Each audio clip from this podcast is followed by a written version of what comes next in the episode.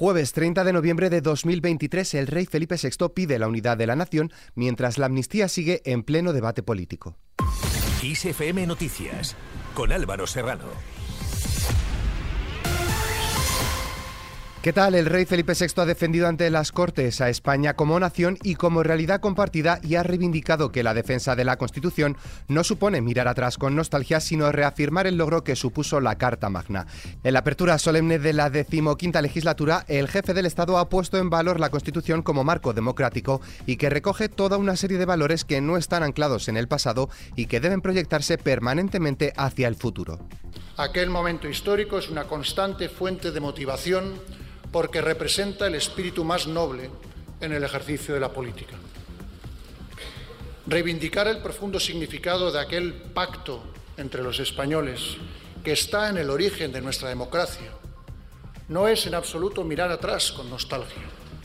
Si es, en cambio, una orgullosa y consciente reafirmación de nuestras mejores capacidades como país y del mejor logro que ordena en nuestros días la vida de la sociedad española. Además, el rey ha querido centrar su discurso en el futuro y en los jóvenes de nuestro país. Los jóvenes son quienes más desarrollan las energías sociales, impulsados por la ilusión de quienes tienen por delante un amplio horizonte y una capacidad natural de adaptación a los nuevos tiempos. Para los jóvenes, la democracia no es una aspiración, como lo fue para sus padres y abuelos, sino una realidad en la que han nacido, han crecido y en la que se han formado como personas. Esa realidad, recordémoslo, trae causa de la historia del gran éxito colectivo de nuestra democracia, sustentada en la Constitución. Una Constitución que establece la libertad, la igualdad, la justicia y el pluralismo político como valores en los que se basa nuestra convivencia democrática y ha finalizado su discurso agradeciendo en todas las lenguas cooficiales. Concluyo, señora presidenta, señorías, deseándoles nuevamente acierto en el desempeño de su alta función. Me corresponde ahora el honor y el privilegio de declarar abierta la decimoquinta legislatura. Muchas gracias, muchas gracias, es que ricasco, muchas gracias. Por otro lado, el presidente del Gobierno, Pedro Sánchez, ha solicitado comparecer en el Pleno del Congreso para hacer balance de la presidencia española del Consejo de la Unión Europea, que acabará al final de año, en un escrito registrado hoy en la Cámara Baja el día en el que se ha celebrado la solemne apertura de la nueva legislatura. Y hablando de legislatura, Óscar Puente de Transportes, Félix Bolaños de Presidencia, Justicia y Relaciones con las Cortes y María Jesús Montero de Hacienda son los únicos ministros socialistas que no renunciarán a, sus, a su acta como diputados mientras que ocho miembros del Ejecutivo sí lo harán, según fuentes del PSOE. Los ocho ministros socialistas que han decidido renunciar a sus actas en el Congreso lo han hecho para centrarse en sus labores de gobierno, de forma que los escaños que dejan serán ocupados por otros candidatos de las listas del PSOE. Por su parte, Sumar ha pactado con Podemos asignarle siete portavocías y una presidencia de las que le correspondan al grupo parlamentario en las comisiones del Congreso de los Diputados, todas ellas en temática social y ninguna en constitucional o las correspondientes a ministerios de Estado como Interior, Justicia, Defensa o Asuntos Exteriores. Escuchamos a Pablo Fernández, portavoz del Partido Morado. Si el Partido Socialista quiere los votos de Podemos, va a tener que hablar con, con, Podemos y va a tener que negociar con Podemos, le guste a sumar o no le guste, le gusta al Partido Socialista o no le guste. Como bien decía John Begarra, este país necesita seguir avanzando en transformaciones sociales y económicas reales y profundas. Pasamos ahora a hablar del debate político sobre la amnistía. El eurodiputado del PSOE, Fernando López Aguilar, ha reprochado al Partido Popular que utilice las instituciones de la Unión Europea para ensuciar la reputación constitucional de España justo en el día en que el presidente murciano López Miras ha intervenido en el Comité de las Regiones para denunciar el proyecto de ley de amnistía para los implicados en el procés. Por su parte, los vocales del Consejo General del Poder Judicial, María Ángeles Carmona, Carmen John Bart y José Antonio Ballesteros, han cuestionado que se aplace la decisión sobre la admisión a trámite de la ampliación del amparo solicitada por el juez de la Audiencia Nacional que investiga a Tsunami Democratic en un contexto, dicen, de grave cuestionamiento generalizado de quehacer judicial. Pasamos a hablar de la agenda prevista para hoy. El presidente del Partido Popular, Alberto Núñez Feijóo, preside este mediodía la reunión del Comité Ejecutivo Nacional para ratificar la reorganización del equipo directivo de Génova, que ha culminado con la entrada de cuatro mujeres más con amplia experiencia autonómica y local. Paloma Martín, Esther Muñoz, Ana Alós y Noelia Núñez. Un organigrama que será avalado este mediodía y en el que se crean nuevas áreas específicas para dar respuesta a retos y problemas en los que se quiere poner mayor foco como son la sostenibilidad, la igualdad, la conciliación y el reto digital, según fuentes del Partido Popular.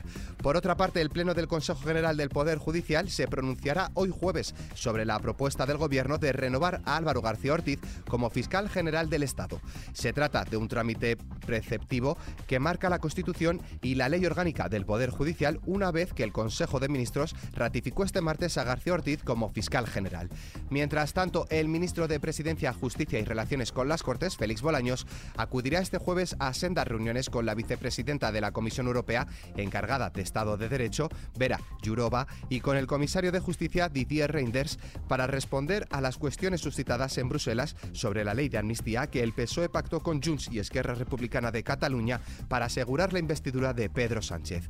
En clave internacional, los países de la Unión Europea analizarán este jueves la política comunitaria de cohesión con el objetivo de alimentar las reflexiones sobre el futuro de los fondos regionales del club más allá de 2027, cuando finaliza el marco presupuestario actual. Mientras tanto, el gobierno francés, dirigido por la primera ministra Elisabeth Borne, ha superado este miércoles su enésima moción de censura, presentada esta vez en la Asamblea Nacional por los diputados de la izquierdista La Francia Insumisa. El detonante de dicha moción fue la nueva activación por parte del Ejecutivo del artículo 49.3 de la Constitución para aprobar la ley sobre la financiación de la seguridad social. Sin movernos del país vecino, el gobierno ha reiterado su firme respaldo a una solución de dos estados en Oriente Próximo, pero ha dejado claro que solo ve factible el eventual reconocimiento del Estado palestino en el marco de la lógica para relanzar el proceso político que pueda llevar a ello. De Francia pasamos a China. El ministro de Exteriores, Wang Yi, ha asegurado en la sede de la ONU en Nueva York que el derecho de los palestinos a un Estado no puede ser negociable y no puede ser objeto de veto por parte de ningún país. El jefe de la diplomacia china dice que la solución de los dos Estados, Israel y Palestina, algo que Israel siempre se ha negado a aceptar, no puede quedarse en un mero eslogan. Y de la opinión de terceros al principal protagonista, Israel se opone a un alto al fuego permanente en Gaza.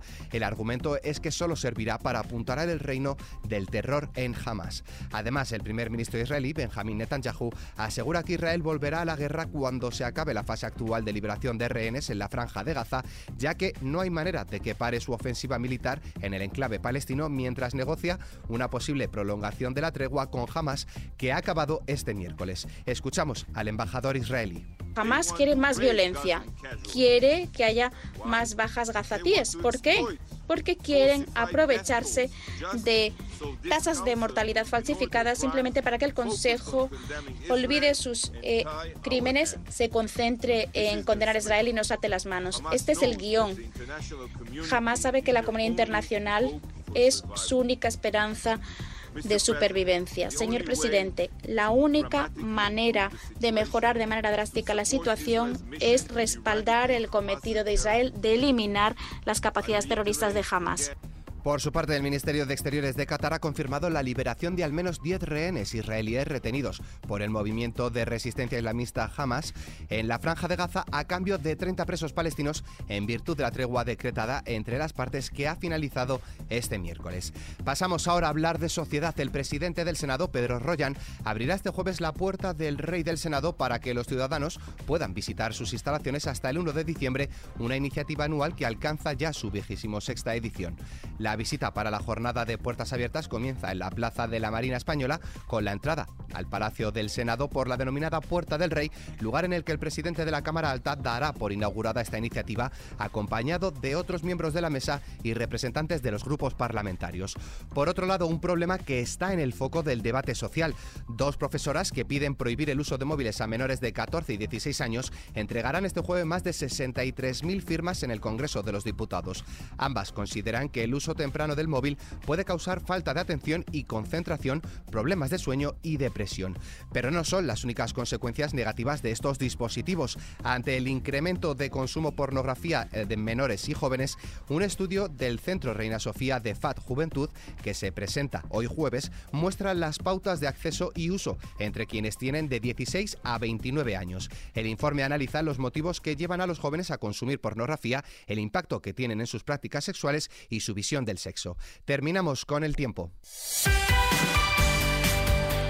Este jueves varios frentes estarán en la península dejando cielos cubiertos y precipitaciones generalizadas que se irán extendiendo de noroeste a sudeste. En cuanto a las temperaturas, tanto las máximas como las mínimas tenderán a aumentar en la mitad sudeste, mientras que descienden acusadamente por el noreste y sin grandes cambios en el resto del país. Con el parte meteorológico nos despedimos, pero la información continúa puntual en los boletines de XFM y como siempre ampliada aquí en nuestro podcast XFM Noticias. Con Susana León Garabatos en la realización, un saludo de Álvaro Serrano, que tengáis muy buen día.